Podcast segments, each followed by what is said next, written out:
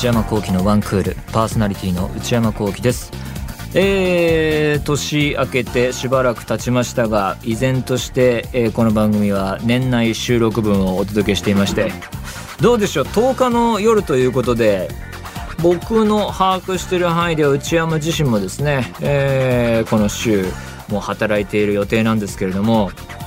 今回のその年越しの時期は、まあ、コロナコロナウイルスの影響もあるので旅行どうのという予定ではないですけれどもだからそれも含めてしょうがないと思ってますけど別に今回に限ったことではなくてだから2020から21にかけてもその仕事が終わるのが大体この日だなっていうのが決まったのがもう12月も二十何日とかでその最終的にここがなくなってここが終わりだなみたいになったのがで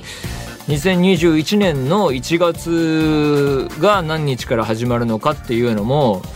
12月十何日とかにでここ収録はここあることが決まってとかでここに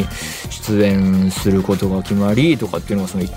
それぐらいの時期にならないと厳密なところがわからないっていうのがねずっと不平不満を言ってましたね年末は。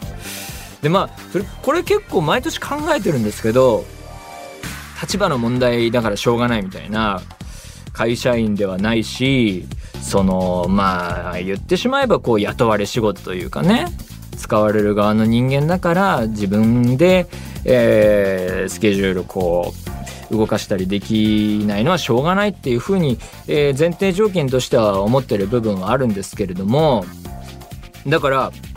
その2020年の年末にの仕事で会う人会う人に聞いてみたんですよ年末年始どうですか？と。で休みどれくらい取れる取られるんですか？みたいなのを。だからその仕事で会う人。で同業者に聞いても同じような状況だろうからしょうがないなと思って業界内の違う業種パッケージ売る方のその制作絵の方の制作とは違う方のね会社の人とかそのいろんな人に聞いてみたのよ。だって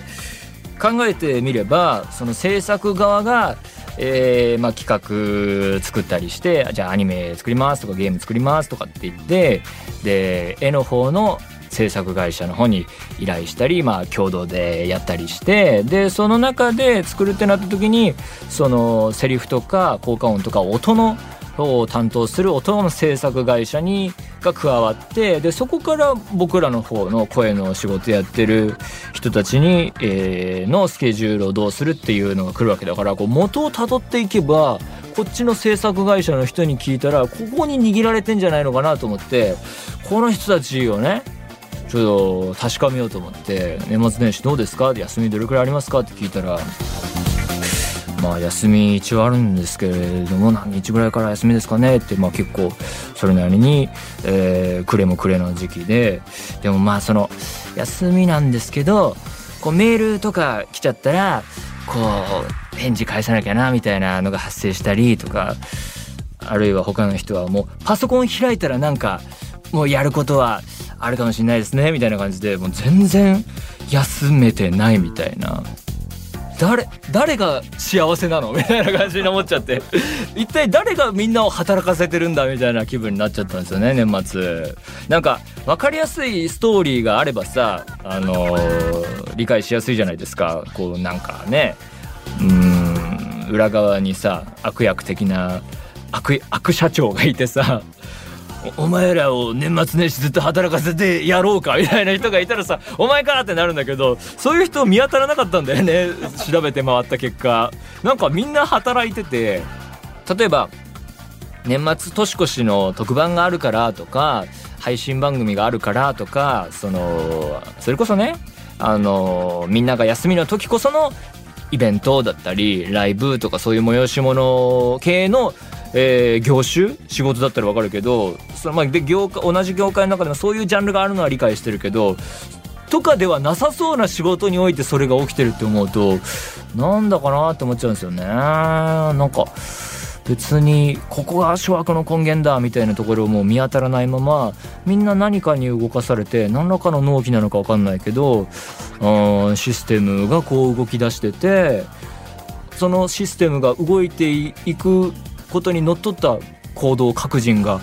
取ってってそれが巡り巡って僕にもたどり着いてみたいな感じでねこうみんなで休んじゃえばいいんじゃないのかなってこう思っちゃうんですけどね。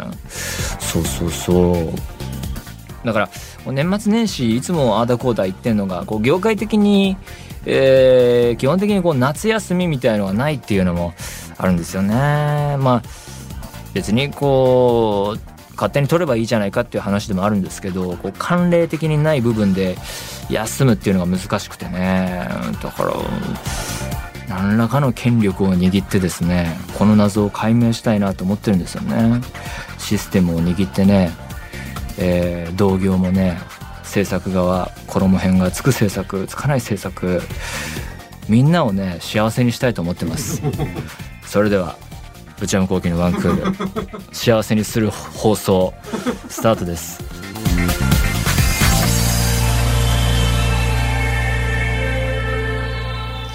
それではお便りを紹介いたします。ラジオネームシナモンさんからいただきました。27歳女性の方東京都の方。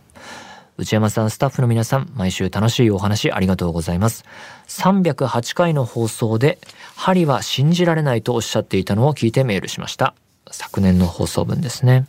えー、私は今年の夏から2020年ですね。2020年の夏から針治療に通っています。数年前にヘルニアになり、下半身の痛みがあったことと、スマホやパソコンの使いすぎで肩から手にかけて痛みや痺れが出ていたのが悩みでした。私も内山さんと同じで、針で体が楽になるのかと疑問に思っていましたが、施術を2回受けて、ほとんど肩や腕の痛みがなくなっていたのです。針には中国のと日本のがあり、針や打ち方が違うそうです。簡単に言うと中国では体質改善や難病の治療、日本ではリラクゼーションや疲労の軽減というイメージでしょうか。私は中国人の先生の鍼灸院へ通っているので中国の針やお灸をしています。日本の針よりも太くてグリグリと入れられるので痛みはありますが、2週間に一度は通うようになりました。また自分では気がつかなかった体の不調も教えてもらえるのでとても助かっています。そんなのもあるんだ。自分で気がつかない体の不調？それは不調じゃないのではって自分思っちゃうけどね。そんななんかこう検査して見つかったとかじゃない気気がつかないんだったら知らぬまま行けば不調ではないのではってへりくついたくなっちゃうけど、えー、とても助かっています。かっこ消化器官が疲れていて硬くなっているのでお腹にも刺さります。かっこ閉じる。内山さんもぜひチャレンジしてみてはいかがでしょうか？まあね、こうやってね、聞いてるんだっていう人の話を聞くと、ああ、そうなんだっていうふうに思いますけどもね。自分としてはちょっとね。うーん。なんか、ね、僕の事務所のマネージャーの一人がね、あの、針最近通ってるんですよって会うたびにその良さを熱弁してくれるんですけどね。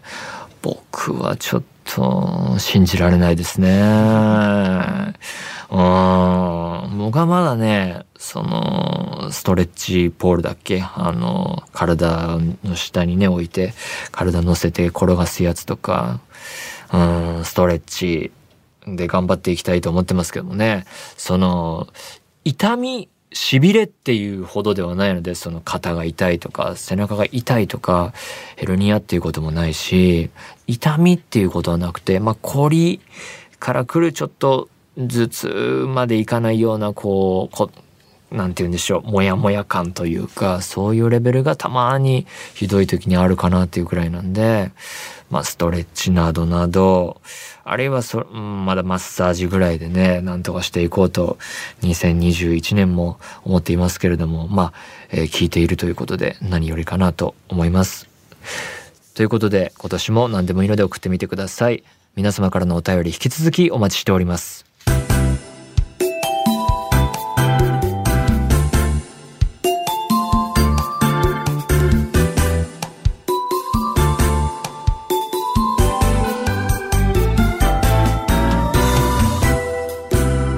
内山幸喜のワンクール。内山幸喜のワンクール。続いてはこちらのコーナーです。蔵出しトーク。これも、えー、この年末年始の時期毎年恒例のコーナーになっております、えー、この番組内山聖輝のワンクールは毎週毎週1本ずつ録音しましてそれを皆さんにお届けするっていう形をとっているんですけれどもまあさまざまな事情からその例えばオープニングのフリートークの部分だとかで話しそびれた時期を逸してしまった、えー、内容の、えー、ものがいくつか出てきて毎年出てきていてそれをこうまあえー、この年末年始のタイミングで、えー、お届けしようかなっていうコーナーでございます。いろいろありましたけどもねこれまでも、えー、アニメ配給打ち上げ旅行の話とかね箱根で大変な目にあった話。えー、その次はこう枕を何個も買ったけどどれも合わない枕難民の話。あるいは、えー、免許を取りに行ったけど失敗して30万円を無駄にしてしまった話いろいろありました、えー、今回は2020年内に出しそびれてしまったトークを蔵出ししてお届けしたいと思います。で今回なんですけどあのね、あんまりね、ポジティブな話題ではなくて、かといってでも僕自身ネガティブというふうに捉えてるわけでもなくて、で、もう周りの人には言ってて、もう事務所の人だったり、業界の友達とかにも会う人会う人に言ってるんですけど、これがあると、なんかね、こう普段の投稿コーナーとかでメールを読んでても、なんかね、こう、奥歯に物が挟まったというか、なんかこう自分の話になった時に、なんか、あ引っかかってるなっていう部分があったんだけど、こうタイミングが難しくて、あの、なかなか使えなかったんですけど、だからここら辺で蔵出ししとこうかなと思って、2020年に睡眠薬を飲み始めたんですよ。で、これ順を追って説明していこうと思うんですけど、もともと僕はすごい夜型生活の人間で、で、その夜型っていうことに関しては、子供の頃からすごい憧れすら持ってて、なんかね、10代で、えー、ある程度自分で生活を、のスケジュールをコントロールできるようになってきて、こう、小学生の時みたいに親からこう、寝なさいとかっていうふうに言われなくなっていって、てで、そうするとやっぱりね、夜型になっていきがちじゃないですか。で、そこに加えて、中学生になると、こう、まとまってテスト期間みたいなものがあって、テスト勉強っていう時間が発生して、それがね、結構こう夜遅くやるようになったり、で、僕はテスト勉強ってなると一夜漬けになりがちだったんで、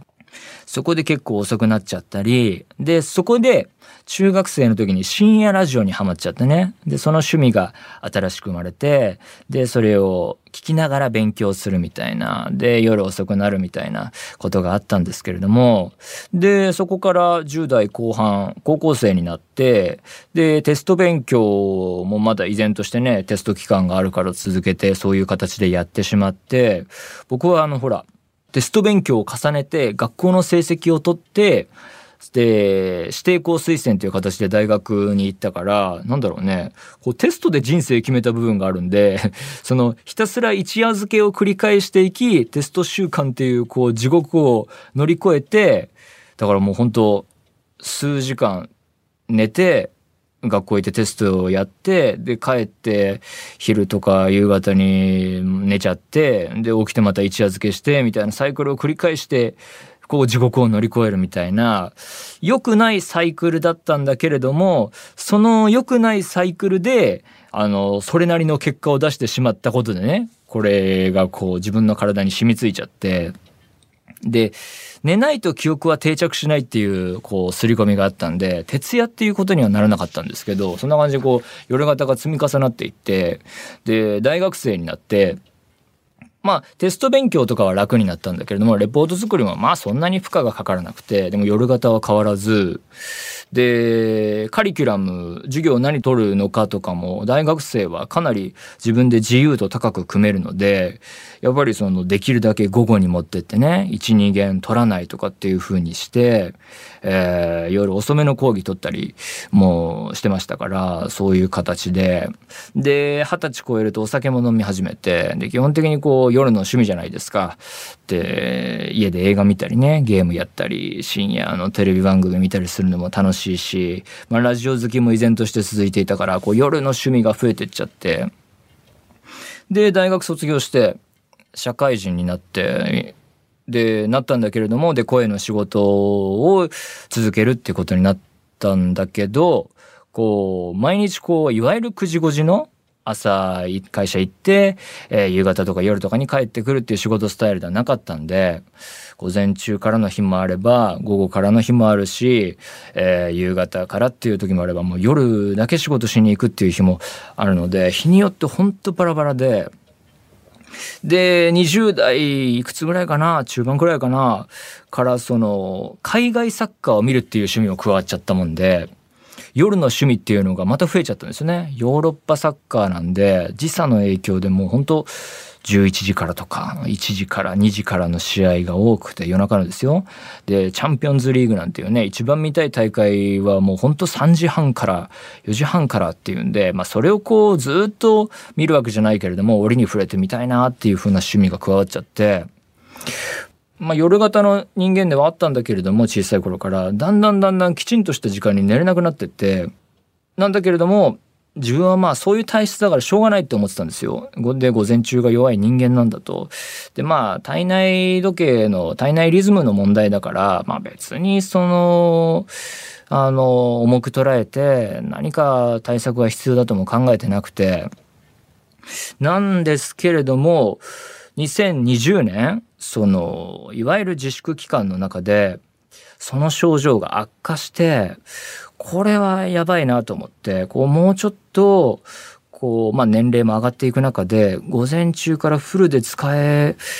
ないと良くないなっていうか午前中弱いって言ってもいられないなと思って非効率的だなと思ってでこう改めてこうインターネットで調べてみて出てきたのがこの外実リズム睡眠障害っていうのがあるんですね。でも完全にこれが症状当てはまるんですよ。で要はこれ簡単にまとめるとまあこれのこと自体は知ってたんですけど体内時計が狂うと。で一般的な時間に寝起きできない症状ででいわゆるこう何かストレスとかがあって寝れないような不眠症とは違うものなんですよね。だからこのこの睡眠障害の人は眠くなって寝始めたら時間はおかしいけど十分にもうほんと寝れちゃうっていう僕もその前はその変な時間帯でもあの眠くなって寝たらもう8時間でも9時間でも寝れる人だったんでで結果また遅くまで寝ちゃってっていうリズムが悪くなっていくんですけれどもでそれを見てあ外実リズム睡眠障害だな改めて自分はって思ってもうなんかここで何か打てる手があるのならやってみようかなと思ってその自粛期間明けっていうかそういうこう外出するのが増えてきた頃に仕事も、えー、全体的に再開しだしてその専門の病院に行ってみたんですよ。そんでその今言ったような症状とかこれまでの背景とかを、まあ、簡単に話してみたら先生にまあよくあるタイプらしくてもうなるほどねっていうんですぐ薬を出されて同時に睡眠日誌をつけてくださいって言われたんですよ。で睡眠日誌って何かっていうとまあいつ寝ていつ起きてでその朝昼晩3食のご飯を何時に食べたかっていうのを記録するシートなんですけどそれをこう24時間がこう帯グラフみたいになっててそれが並んでてでそれをこう自分でこう波線引いたりして、え色分けして埋めていくんだけどでそれをつけてくださいって言われてで僕は今までそういうものをそういう睡眠障害っていうのもあるっていうのは知ってたけどもこうまあなんか良くない体質の一種なのかなと思ってたんですけどあそうやって専門の人に聞くと薬を飲んで改善させるものなんだっていうふうになるほどっていう風な感じがしてでそのもらった薬を初めて睡眠薬っていうのを飲んでみたんですよ。もうね2 3 0分ぐらいでもうフラフラってしてきちゃってもう頭がボーっとしだしてきちゃってもう横にならずにはいられないみたいな状態になってわこんなに効くのかと思って。あのだからその薬出してくれた先生が薬を飲む前にお風呂を先に済ませといてくださいって言っててその言ってる意味が分かんなかったんですけどあこのことかと思ってこれ滑らせて本当に危ないんだなっていうぐらいで聞いてでも10年ぶりとかも子供の時以来にこのその日の間に寝るっていう24時より前に当日中に寝るっていうこと寝ざるを得ないみたいな状況になりもう気絶するように寝ちゃってうわあと思ってっていうことがあってでそこからこう日誌をつけながら薬を飲み始めたんですよ。でそんでもう久しぶりもう子供の時以来に12時とか1時に寝て78時間ちゃんと寝て起きるっていう生活をしだしてでもらった睡眠日誌。僕結構記録を逐一つけるの嫌いじゃないので細かくつけてこう何時に寝てってそこでは iPhone のスクショが役立ちましたね。もうあもう気絶するな寝るなっていう時にスクリーンショット撮って。で例えばあと朝ごはん食べたなって思ったらその時間表示させたままスクリーンショット撮ってっていうのを積み重ねてって睡眠日誌つけて。でなおかつその睡眠薬とお酒は一緒に飲まないでくださいって言われたからお酒も飲まなくなったんですよ。でこれ好都合だったのがそのコロナウイルスの影響によってその業界とか友達との飲み会もほぼなくなったわけでオンラインじゃないとかだと。で打ち上げ全体の打ち上げとかもなくなったのでそもそもお酒の機会がなかったのであこれ好都合だなと思ってお酒も飲まなくなりもうストイックな生活になっていってでここで浮かび上がってきた問題がこう仕事の準備ですよね。セリフの練習とかいつするのかっていう問題でこう例えばまあその日のスケジュールにもよるんですけど、えー、1日のうちの夜の7時8時まで仕事したとしてで外で仕事してサクッとこう一人でご飯食べて帰ってきて帰宅して、えー、9時とか9時過ぎとかになってると。でそこからお風呂入るとで浴槽を使ってちゃんと入るとするともうお風呂出て髪乾かしたら薬飲まなきゃいけない時間なんですよ。そうするともう薬飲むとどんどんどんどん眠くなってっちゃうからその寝る前にそのセリフの練習だとかお仕事の準備だとかっていうのがなかなか時間取りにくくなってきてここでそのねさっき話したテスト勉強で人生切り開いてたこの一夜漬けの成功体験が全然このなんかねあの使えなくなってきちゃってその例えばねその深夜にこう何回もセリフ練習したらこうこれまでにないなんか新しい表現が生まれるんじゃないかとかそういうことを思いながらやってた部分もあったんですけどその手法がこの時期に関しては全然使えなくてだからもうしょうがないからもう寝ることは寝ちゃってもう起きてすぐに仕事のことをやるとか早く起きて仕事のことやってで家出てスタジオに向かうっていうこう新しいサイクルが生まれてあこういう形もあるのかと思ってその業界の人と話してる中でこう寝る前にやるんじゃなくて起きてからいろいろやるっていうタイプの人の話聞いたことはあるんですけど、まあ、それは自分とは違う、えー、やり方だなと思って全然その自分のこととしては、うん、話聞いてもあんまりいまいち入ってこなかったんですけどあこういうことかと思ってまあこれもこれでありなのかもなと思いつつうんと同時にそうやって整えていくとこう睡眠時間えー、例えば6時間7時間8時間取るとしてそれをこの生活をするってことはそれを削ってまでその仕事に自分の人生を捧げないっていうことなんだなと思ってうんだから今からしばらくはねそうやって自分なりのワークライフバランスを取り取って仕事していくしかないのかなと思ってますね。うんこう何かを選んでそれに時間を使うと他のことは選べないっていうねうん、そういうことを改めて感じましたね。うん、だから自分の、えー、今の仕事を振りを見渡してみてもそんなに労働環境まあ労働厳密に言うと会社員とかじゃないんで労働環境っていうのか分かんないですけど別にそのなんだろうな早朝から深夜まで働くとかっていうことはないんですけど全然いい時間帯に始まっていい時間帯に終われる仕事なんですけどあの家で準備することがあったり仕事のようで仕事じゃないことみたいな。仕事なんだけども仕事っぽいもの。そういう部分はやっぱり依然としてあって。だから睡眠日誌をつけて見えてくるのはそういう部分を何らかの形で効率よくしてって減らしていけば、えー、自分の好きなことをする余暇が増えたり、えー、眠る時間睡眠の時間を増やせるんだけれどもでもまあそれをあまりにも減らしすぎると仕事のクオリティに影響を与えかねないということでここのバランスをねどう取るかっていうのがあ難しい部分なんだなっていうまあそれまでこうやって書き始める前からなんとなく自分のイメージの中にはあったことなんだけれどもこう具体的に図で示してみるとやっぱりそうだなっていうふうに浮かび上がってきたんですよね。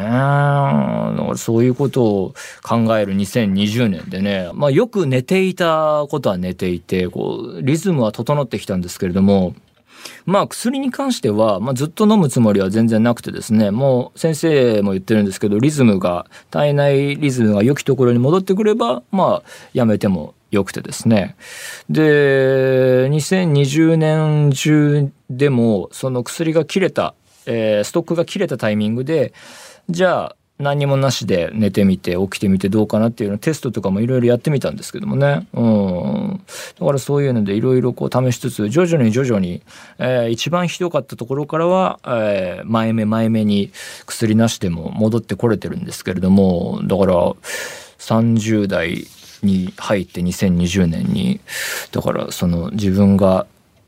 やってきたやり方の形？このテスト勉強型の人生っていうかねニアリーイコール夜型の人生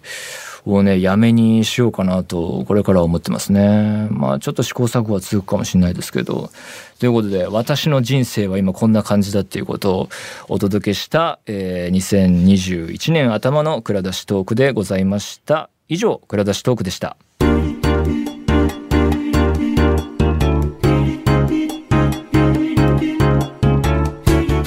山幸喜のワンクール。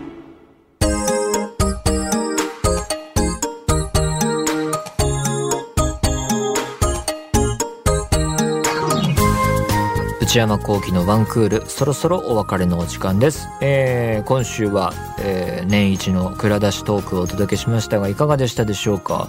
まあ本当にね僕もその睡眠問題って言えるのかなぐらいのレベルの認識でずっといたんですけれどもあの病院行って先生の話とか聞いたり薬とか試してみるとねああこうやってあの改善させていけるんだなっていうのは新たに知れてよかったこともありますしあの同じような悩みとか睡眠の悩みある人はねぜひぜひ専門のとこ行ってね、えー、話聞いてもらっていろいろアドバイス受けたり薬使えるものあるならば試してみるとね結構改善すると思うのでねぜひぜひ、えー、お試しくださいっていうのも違うのかななんかこう何か悩みある人はね調べてみるといいかもしれません。えー、番組では引き続き皆様からのメールをお待ちしています。す、えー、べ、てのメールはこちらのアドレスへお願いいたします。one.joqr.net one.joqr.net 番組公式ツイッターアカウントは、アットマーク、one, アンダーバー、joqr です。こちらもぜひチェックしてみてください。この番組は、ポッドキャストと YouTube でも配信中です。ポッドキャストは、ポッドキャスト QR や Spotify などで、YouTube は文化放送エクステンドの公式チャンネルで配信しています。更新は火曜日の夕方予定です。それではまた来週、さようなら。